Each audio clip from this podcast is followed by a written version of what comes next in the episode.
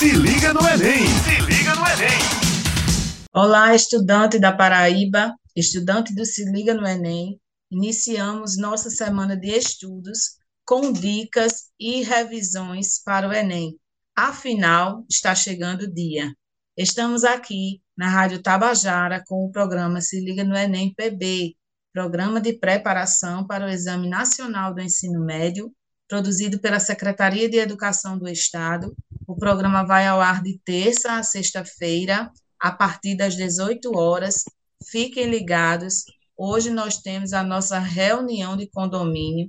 Estamos juntos aqui, professor de inglês, professor Odair Lima, a professora de língua espanhola, professora Daisy, o nosso professor de literatura, Gilva Marque, muito chamado de Gil, e a nossa professora de redação, Áquila, e eu, professora Tatiana. Hoje nós vamos conversar aqui para a nossa revisão com dicas e eu tenho uma dica primeira, a especial. Anota tudo. Vamos iniciar. Sejam bem-vindos, professores. Agradecemos a presença aí de vocês aqui conosco e agradecemos também a presença de todos que estão aí do outro lado, ouvindo aqui o nosso diálogo. Olá! Muito feliz de estar aqui com vocês nessa reta final, né, gente? Ai, meu Deus, coração chega, fica apreensivo. Estamos chegando lá no dia tão importante, né, para todos tá. os nossos estudantes. Exatamente, está chegando a hora, mas eu tenho certeza que os nossos ouvintes, nossos estudantes que, que vêm se preparando, né, vão arrasar, vão arrasar muito na prova, né, do Enem, principalmente nas questões de linguagem. Isso aí, meu povo, isso aí. Como vocês têm falado aí, né, reta final para os nossos estudantes. É, eu sei que vocês têm se preparado bastante com nossos podcasts anteriores, nossas videoaulas, principalmente quem está no Se Liga. E se você deu uma dormidazinha aí no caminho, essa é a hora de anotar as dicas e se preparar realmente para a prova, né? Vamos lá. Olá, galera. Coisa boa estar com essa equipe aqui extraordinária, pessoas de mais, do mais alto nível, para essas dicas maravilhosas. Pegue aí a sua caneta, pegue um caderno assim bem limpo para você fazer todas as anotações que realmente depois é, desse podcast de hoje você vai estar com a mente completamente leve, tranquila e completamente seguro para fazer esta prova de, do Enem, principalmente na área de linguagem. Fica focado aí, tá bom? É isso aí, galerinha. Meu, é uma equipe aqui encantadora, maravilhosa do Se Liga no Enem, com essa prova de linguagens que é tão cansativa, e isso é verdade, porque eles trazem uma estrutura de, de, de, de, de conjunto, de, de captar, de selecionar questões, então não há uma elaboração evidentemente, propriamente dita, da prova, né? mas uma organização. E a gente sabe que ela se torna bem cansativa por isso, porque nós temos é, é um texto e uma questão, aí já vem outro texto, no máximo duas questões para o texto. Então, são 45 questões bem complexas, né, que exigem de fato uma interpretação, exigem de fato uma leitura e uma releitura, inclusive uma leitura de mundo. Né? porque nós temos aí os implícitos que devem ser levados em consideração e que exigem naturalmente habilidades que vocês desenvolvem ou desenvolveram durante todo o ensino médio e durante a vida.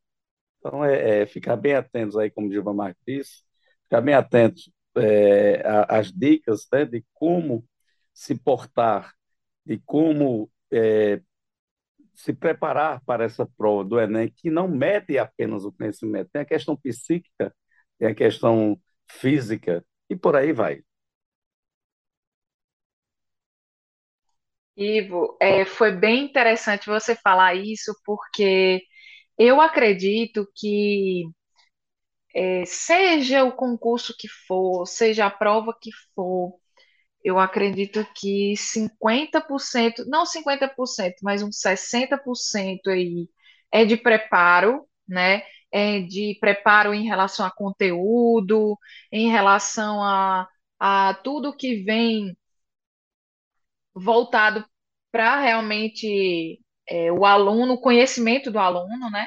Mas eu acredito que 40% da prova, é, e isso aí é uma opinião minha, né? Eu acredito que 40% é o que vo, como você está naquele momento, como está o seu emocional, é, qual a importância daquilo que está sendo para a sua vida, é, como você digere aquilo como como você enxerga a sua felicidade frente àquilo que você está fazendo, parece algo muito profundo, né? Eu acho que eu até é, é, me coloquei muito profunda, assim, mas eu acredito que conta muito, né? Então, você que está nos ouvindo, tenta responder a essas perguntas também, né? Essas perguntas emocionais, essas perguntas de por que você está fazendo essa prova, é, o que você realmente deseja sentir lá naquele momento, o que você deseja para o seu futuro é, ao estar tá fazendo essa prova. Então, tudo isso vai fazer com que você é, sinta mais confiança, né? Sinta que ali você é, você vai compreender de fato a importância daquilo para você, né? E perceber que você está fazendo algo para você e por você, né? Então, é, eu acho que conta muito, sabe? Assim, a gente com, conseguir compreender o porquê das coisas. Não só se preparar para o conteúdo apenas, né? Né, Tati? É, é, Áquila, Um dos eu concordo, objetivos. é, eu concordo perfeitamente com o que a Áquila acabou de falar. Quando a gente pensa assim, nossa, o conhecimento do conteúdo, a, né, a preparação que, que, que vocês, estudantes, vêm tendo até hoje, né, até o dia da prova, é importantíssimo. É claro que é importantíssimo e quando a gente pensa assim na porcentagem, é claro que vai ter um peso maior. Mas quando a gente pensa no emocional, né, de como o, você vai estar lá naquele momento, lá sentado na cadeira, é, também é muito importante. E aí a gente pensa, ah, nossa, mas como é que eu vou ficar tranquilo lá na fazendo a prova se eu sei que aquela prova vai decidir a minha vida, o meu futuro, né? Como? Como é que eu vou ficar tranquilo? Como é que eu não vou deixar a ansiedade tomar conta de mim, né?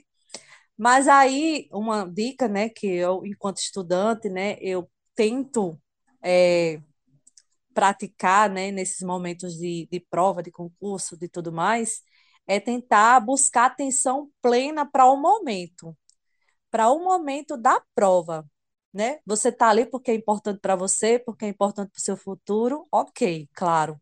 Mas tenta buscar atenção para aquele texto que você está lendo, para aquele poema, para o enunciado da questão. Respira. Cansou? Vai marcar o gabarito. Ah, cansou? Bebe uma água, come chocolate, pede para ir ao banheiro, né? E tenta é, buscar atenção plena para o momento que está acontecendo, né? E aí respirar, claro, e, enfim, outras dicas que eu, os professores aqui, nota mil, vão passar para vocês.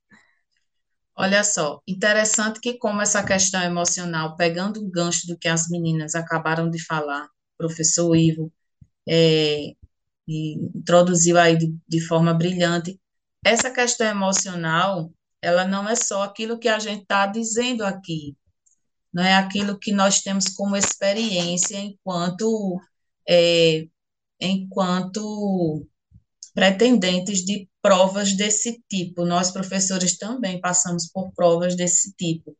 Mas a, a prova do Enem é uma prova funcionalista. Ela não tem o poder estrutura, estruturalista. Quem faz essa prova, a equipe, o INEP, quer que o aluno se posicione ali diante da prova. Mas como assim, Tatiana, se posicionar se as questões são de múltipla escolha? Mas se você prestar atenção, pegar provas anteriores, você vai ver que os textos, eles vêm muito com o nosso cotidiano. Eles se colocam muito à frente daquilo que nós somos lá fora, daquilo que nós vivemos na escola, na família e em outras instituições sociais. E, principalmente, é, essa questão do aluno se posicionar essa questão do aluno estar junto da prova. Parece assim meio redundante, meio parece que estamos andando em círculos, mas é é isso. É aquele velho ditado: enquanto eu gosto de fazer determinada coisa, vai ficar para mim de forma muito mais simples. Então, como uma prova funcionalista, ela busca essa a predominância do protagonismo do aluno a cada questão, seja de linguagens e seja de qualquer outra disciplina. Então, assim, se posicione mesmo, diga, ah, Enem, eu estou aqui. Prova, eu estou aqui. E isso não é conversa de, de fazer com que você é, apenas se sinta iludido, não. Pode ir com essa dica que você vai se dar muito bem. Como Tatiana bem colocou aí, e as colegas estão expondo, é, se alguém perguntar para você, a prova do Enem é uma prova de resistência, você pode responder sim, viu? Exige uma prova de resistência, que além do conhecimento pedagógico, do conhecimento de mundo, como a gente viu, existe uma concentração, existe, exige do aluno uma concentração muito grande. Vamos lembrando aqui para ser didático com os alunos, que no primeiro dia ele vai fazer a prova de linguagem juntamente com ciências humanas, não é isso? Então, é, vocês terão é, 90 questões mais uma redação. Então, veja como é uma prova é, exaustiva, né? São 5 horas e 30 minutos para fazer a prova. Então, todas as dicas de, de, de fazer uma questão, dar uma pausa, depois voltar, é importantíssimo, né? Claro, a gente vai tratar sobre isso em outro podcast, né? Mas assim, quando o aluno abrir o caderno de provas, ele vai se deparar inevitavelmente com o quê? Com a temática da redação, né? E aí fica uma temática de redação. E qual, qual seria uma dica específica para o aluno? É fazer a redação antes de ler as questões é, abertas, as questões de múltipla escolha, ou ou é melhor, de repente, ele ler as questões de múltipla escolha e depois ir para a redação, né? É, pela experiência que nós temos, é, particularmente eu aconselho os meus alunos a, a optarem da seguinte maneira, né? Se eles forem fazer, mesmo que eles façam a redação depois de fazer as questões de múltipla escolha, é interessante que eles já leiam pelo menos o tema e os textos motivadores, porque ao longo da prova é, de linguagens e humanas, ele já pode ter ideias de como fazer essa redação, né? que é importante demais para ele. Claro que a forma de estudar, quem faz primeiro e quem não faz, é, é, é importante que cada um saiba como vai conduzir esse processo, né? Então, é muito importante é, lembrar desse tema. Por que eu estou falando isso? Porque é o, quando o aluno abrir a redação, acho que todo mundo vai ter essa curiosidade de saber qual é o tema da redação. E em seguida ele vai partir para quê? Para 90 questões, né? 90 questões é, fechadas, letra A, B, C, D e E, né? E que ele vai ter vários textos. Nós estamos falando de linguagem aqui, mas não esqueçamos que a prova de humanas também vem com muitos textos. E como o Ivo falou em um momento, a prova não é didática, né? Ou seja, é uma prova que é um apanhado de questões, um texto basicamente para cada uma das questões, né? E aí pode até soar um pouco contraditório, né? O que eu vou falar agora, mas não é bom o aluno perder tempo interpretando demais o texto. Por quê? Porque às vezes a chamada da questão é você tem um texto que está pedindo apenas um gênero do texto. Por exemplo, em literatura, gênero lírico, épico, dramático, narrativo. Né? Em, por exemplo, é, interpretação, você tem o gênero crônica, contos, romances. Então, percebendo o gênero, é fundamental que você olhe, por exemplo, a referência da, da questão, com a referência do texto, juntamente com o quê? Com a chamada da questão. Né? Para quem já tem habilidade, muitas vezes faz isso antes da leitura do texto, evita o aluno, de repente, estar tá tentando entender profundamente o significado do texto. Muitas vezes isso não é pedido na prova, entendeu? O aluno acaba, é, acaba é, adquirindo mais tempo, ele acaba tendo um tempo maior para fazer a questão. Ô, Gil, e essa dica aí de, de perder tempo lendo o texto, interpretando, ela é muito válida para a língua estrangeira, né? Porque é, se, se o aluno, quando ele tenta aprofundar a interpretação no texto em língua portuguesa, ele já vai perder tempo, imagina, né, avalia aí em língua estrangeira, que muitos dos estudantes não dominam o vocabulário completo da língua. Então, isso que você, você acabou de falar é muito importante e principalmente quando a gente está resolvendo as questões de língua estrangeira, só para acrescentar. Exato, aí, falou é... estrangeira, né? Falou em inglês também, né? Desde aí com espanhol, eu com inglês. E é o seguinte, quando a gente fala de língua estrangeira, que são cinco questões, né? Por disciplina, né? Se você escolheu espanhol, são cinco. Se escolheu inglês, são mais cinco. E aí você resolve só da, da língua estrangeira que você escolheu. E a gente vem pensar o seguinte: o aluno, o estudante, na verdade, né, lá para o terceiro ano, ele não está fluente no idioma estrangeiro. Isso aí a gente sabe. Não vamos mentir aqui falar que a educação brasileira deixa o aluno do ensino médio ele fluente na língua estrangeira, que isso aí não é verdade. O que acontece é que ele vai receber uma carga de conhecimento que vai ajudar com certeza na resolução dessas questões. E o que a gente pode passar para vocês, né, a, a dica principal é utilizar aquelas velhas técnicas de leitura que a gente sempre vem trabalhando aí no Se Liga no Enem. É, técnicas essas que já já a gente fala mais um pouquinho sobre elas, mas basicamente são formas de você evitar perder tempo durante a resolução das questões, durante a leitura do texto, né, já que o texto pode ser pequeno ou pode ser grande, mas o tempo em média por questão são três minutos. Então, basicamente, você não pode passar aí, como o Gil falou, né, o tempo todo é, perdendo tempo só em uma questão, não perder tempo só naquele texto. Você vai usar estratégias para encontrar a resposta rapidamente que você busca e evitar perder esse tempo tão importante, né? E evitar também, que é o principal, né? Não esquentar muito a cabeça. Quanto mais a gente lê ali, fica preocupado com a questão, o tempo está correndo, eu não consigo. Você faz o quê? Você usa estratégia para responder aquela questão ou utiliza o quê? para não perder tempo também. Deixa aquela questão separadinha e vai para a próxima, já que você não pode perder muito tempo só nela, vai para a próxima e depois você é, usa o tempinho que sobrar para voltar para aquela questão. É muito bom aí, muito boa avaliação. E é importante lembrar o seguinte: a diferença entre um pré-texto e um pretexto. Né? É, algumas questões, a gente trabalha muito isso em concurso, e o Enem não deixa de ser um concurso, né, prova de concurso, que é seletiva. Então, nós trabalhamos muito essa questão do pretexto. O que, é que significa dizer isso?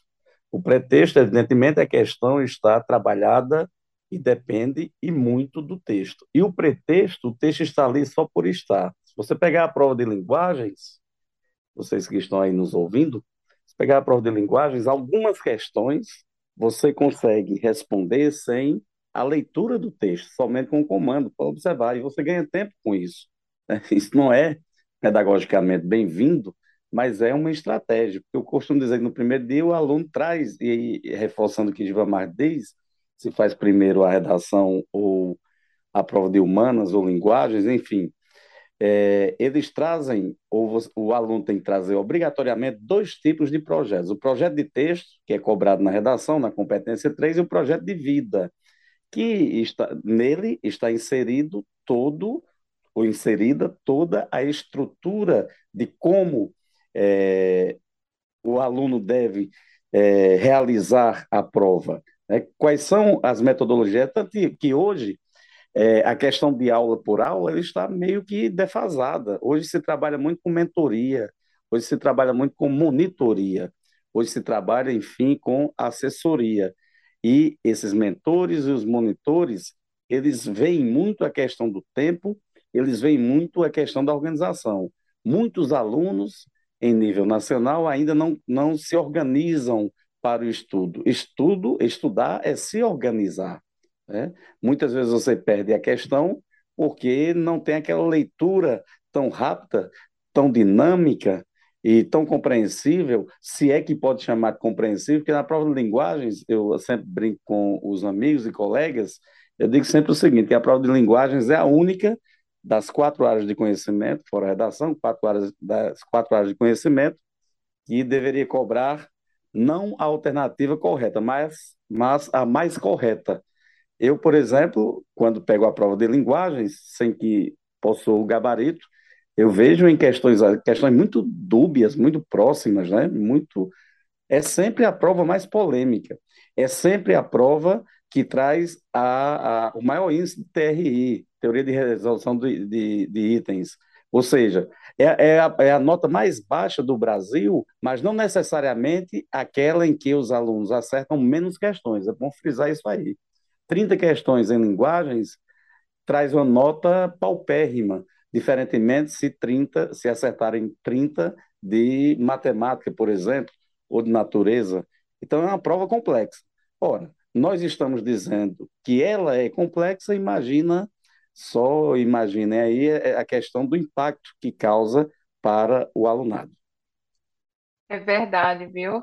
E assim, é muito importante também os estudantes é, compreenderem, né, que não é uma prova fácil, como o Ivo está tá colocando, né? E não se cobrar em, em demasiado, em demasiado, assim, em, exageradamente, né? Ter um pouco de paciência também, respeitando o processo de cada um. Porque o Enem hoje eu acredito que seja uma das provas mais comentadas, mais, é, mais esperadas também, né? E mais exigidas também, né? Na escola, o, muito, muitas escolas trabalham com questões voltadas para o Enem desde o começo do fundamental, 2, né, lá desde o, desde o comecinho do desde o comecinho lá do, do sexto ano, do, ou, ou, até nos anos finais também, né, do, do fundamental. Então, tenham um pouco de paciência, certo? Agora, nessa última semana aí, é, lembrem, lembrem também de conversarem com seus colegas, de conversarem a respeito das suas aflições, como também a respeito da prova, sei lá, algumas dicas que você queira conversar com seu colega e tal. Então é bem legal, né, Tati?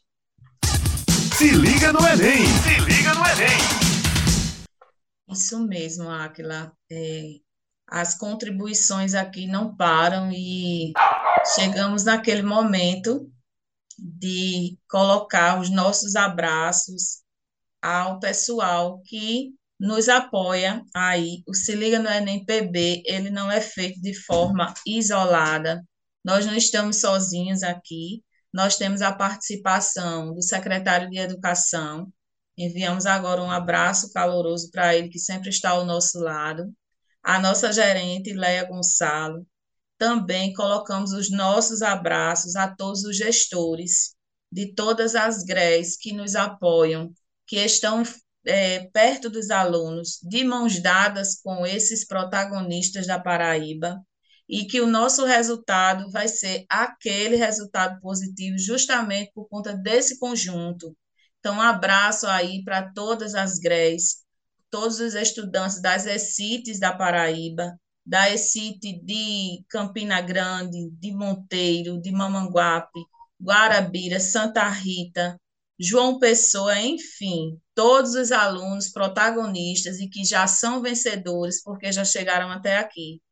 Mandar um abraço também todo especial à nossa equipe Se Liga no Enem, que não está aqui conosco, o pessoal das outras áreas e ao nosso coordenador Aniel. Eu soube que ele fica aí só esperando essa hora e ele se sente realmente abraçado então, nós também colocamos o nosso abraço todo especial à Isa, né? Que é a nossa chefe realmente, e é que nos direciona e que nos dá todo o apoio aqui. Um abraço bem especial a todos eles. E vamos continuar com o nosso bate-papo, porque, ei, o Enem tá logo aí.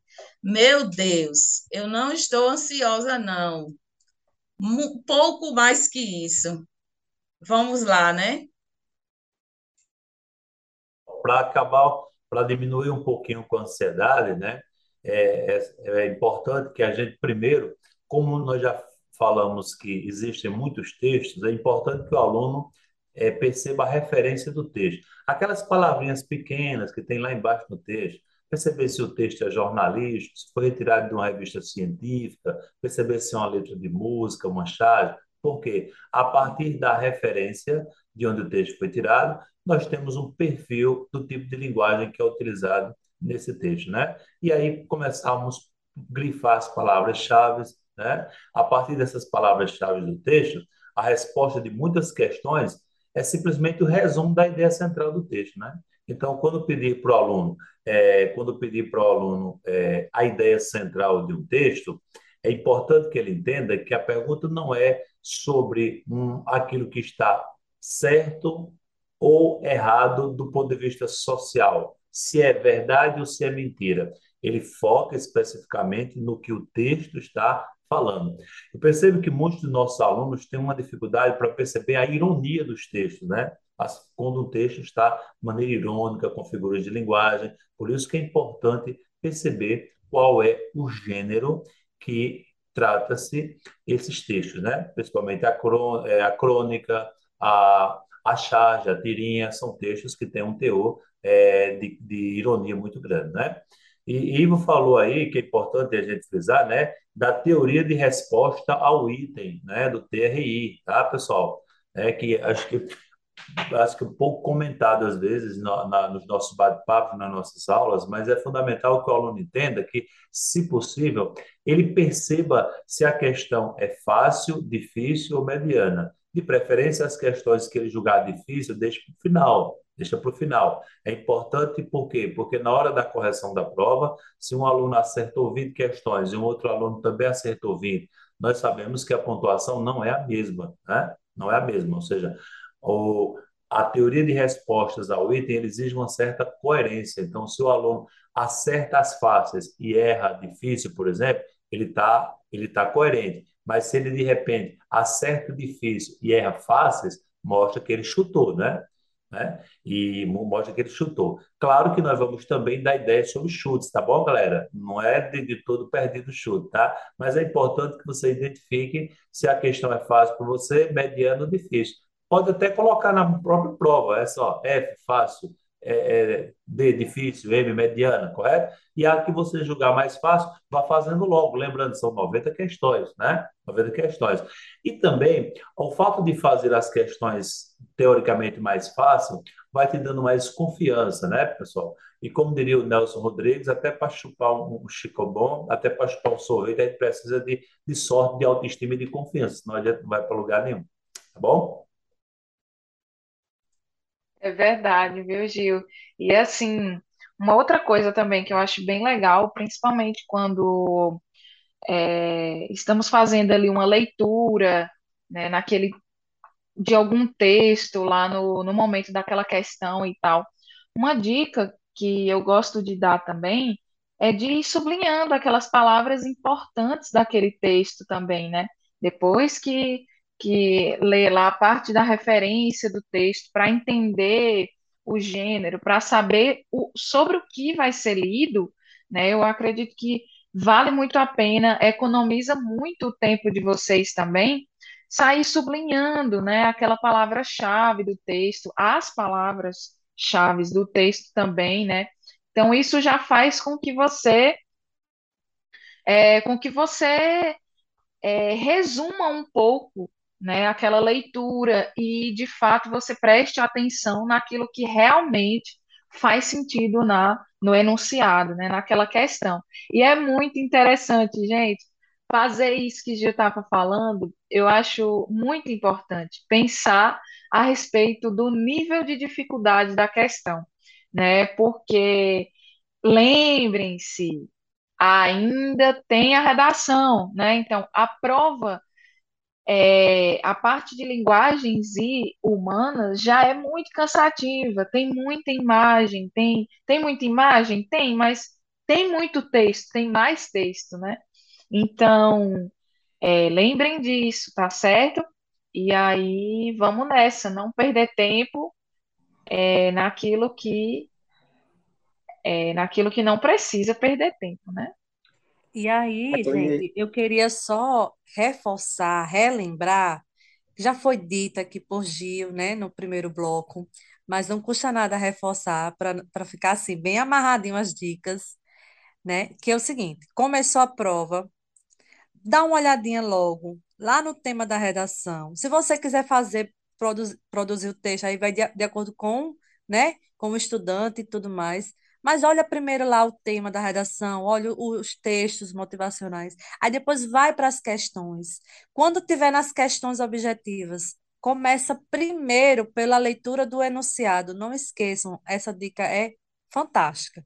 Começa pela leitura dos, dos enunciados, porque na, na leitura você vai saber o que a questão quer de vocês. A, o próprio enunciado contextualiza o texto, dá informações sobre o texto, diz qual é o gênero, e aí você vai lá, levanta hipóteses sobre o texto, né, em si, sobre a resolução da questão, e aí sim você vai para leitura do texto. Observa a referência, como já foi falado aqui por, por Gil, por Acla, né? Olha o, o gênero, né? O título, tudo bonitinho. E aí, arrasa.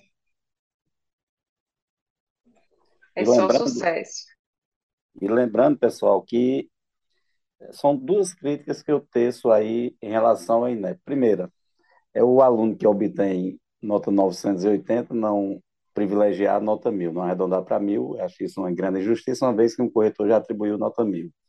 E o segundo é a prova de linguagens e matemática, em que eles cobram 45 questões. Você pegar, por exemplo, a estrutura da prova de linguagens, são, na matriz, né? São é, 30 habilidades e 9 competências. É por aí.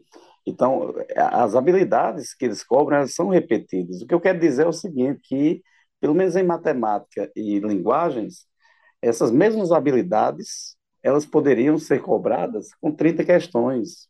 Não deixaria de, é, como é que se diz, de, de testar o conhecimento do aluno. Você vê umas cinco questões sobre funções da linguagem, né, sem aparecer o nome propriamente dito, da emotiva, da referencial, mas você vê qual é o objetivo do texto, é, a linguagem usada, quer dizer, cobrando a mesma habilidade, tornando a prova, o processo apenas cansativo, e não mais, como deveria ser, e não mais um, um, um teste né, de conhecimento, de leitura, de escrita.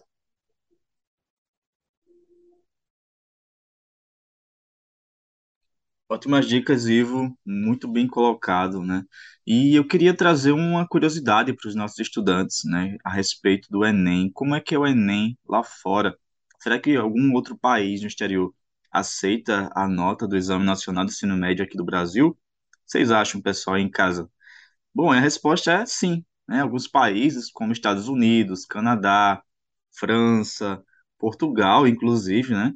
É, eles aceitam sim a nota do Enem para você fazer faculdade no exterior, mas aí a burocracia ela é bem maior um pouquinho em relação ao Brasil, como por exemplo a questão da língua, você tem que ter a proficiência na língua do país onde você vai estudar, às vezes tem que ter até uh, certificado do local onde você vai morar no país, muitas vezes precisa de uma entrevista também, né? É, análise de, de, do seu currículo.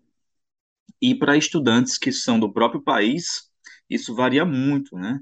Aqui a gente tem o Enem, e lá fora, o que, que eles têm, né?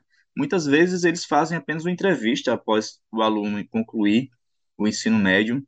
Ele deve levar o, o currículo, né, para análise, e aí os que tiverem melhores notas, isso vai implicar, sim, na, na admissão no curso que eles almejam. É, há também questões mais burocráticas, como, por exemplo, uma carta ele, o aluno deve estudar, é, apresentar uma carta de, de, do que é que ele quer alcançar naquela faculdade. Então, uma, uma, não é só pela nota, simplesmente. Né? Então, é, caso vocês tenham mais interesse em pesquisar sobre esse assunto, eu sugiro que vejam por país, porque cada país apresenta uma burocracia diferente. Muito bom, viu, Adair? Para muita gente que pretende é, extrapolar as fronteiras do Brasil, que é muito importante mesmo. Galera, depois de todas essas dicas que a gente deu, tem uma que é milenar, né? Que milenar que não pode deixar de faltar. Não sei se vocês já ouviram falar, que é uma, uma técnica chamada de cálculo hipotético universal técnico estimativo. Já ouviu falar? Já ouviram falar nessa técnica? Misericórdia, professor, que palavrão é esse? Vou repetir a palavra grande. Olha Gil trouxe de longe essa. Olha a técnica. É cálculo hipotético, ó, cálculo C, hipotético H, universal U, técnico T estimativo E, mais conhecido popularmente como chute. É? Então, lembrando. Agora sim falou a minha língua. Ah, popularmente, galera que está em casa, olha, popularmente a gente chama de chute, mas na verdade não é. É uma estratégia. Chute é quando você não tem nem noção da questão, noção nenhuma, o tempo está exaurindo e você tem que marcar uma letra. Aí sim é um chute. Mas nós podemos aqui é, colocar algumas estratégias que facilitam a eliminação de alguns itens, não é? Ó, porque veja, se nós temos cinco itens, letra A, B, C, D e E, e de repente você elimina três alternativas, as chances de você é, acertar a questão, elas aumentam significativamente, não é isso? Ó? Então, é, o critério, por exemplo, de eliminação, você precisa analisar quais são as opções que são mais sem noção e, com certeza, é, não estão corretas. Né? Por exemplo, é, na, na parte de literatura, eu costumo dizer que quando você estiver na sua prova, um texto que é um poema, uma letra de música, e aparecem palavras como linguagem objetiva, linguagem concreta, linguagem real. Sabe-se que o texto literário trabalha com sentido plurissignificativo, né? trabalha com sentido figurado. Então, nós podemos ter é, esse contato com a linguagem, e você que está nos ouvindo agora, você já pode eliminar, em média, um a três itens por eliminação. Né? Por eliminação, você vai lá e não tem demérito nenhum. Ah, como é, é, falou, e, e, os colegas aí também enfatizaram, pode ter uma questão, um item A ou B, que estejam muito parecidos, mas aí você já tem 50% da questão. Está mais fácil o chute, está mais fácil você acertar. Não é isso? Então, essa técnica de eliminação geralmente é, é importante. Outra dica que é importante, galera, é que Assim como acontece com a redação, em, que temos a redação, ela fere, você não pode escrever um texto, por exemplo, ferindo os direitos humanos, né? Dificilmente você tem uma alternativa correta na prova do Enem que fere os direitos humanos, que é uma que, é uma, que tem assim um item que a resposta é agressiva aos direitos humanos. Geralmente o item correto, a redação é mais polida, né? É uma, uma redação mais respeitosa, beleza? E agora a gente está chegando ao fim, né? Ah, Eita, passou tão rápido esse tempinho. Aprendi muito, viu, gente? foi Pessoal, ótimo. vamos nos despedindo por aqui. Professor Ivo, professora Show de bola Deise, aí, show de bola, equipe de Linguagens. Um abração e uma ótima prova no dia 13 no dia 20. Odair, Pessoal, adorei estar aqui com vocês nessa reunião do condomínio, falando sobre essas dicas finais para os nossos estudantes.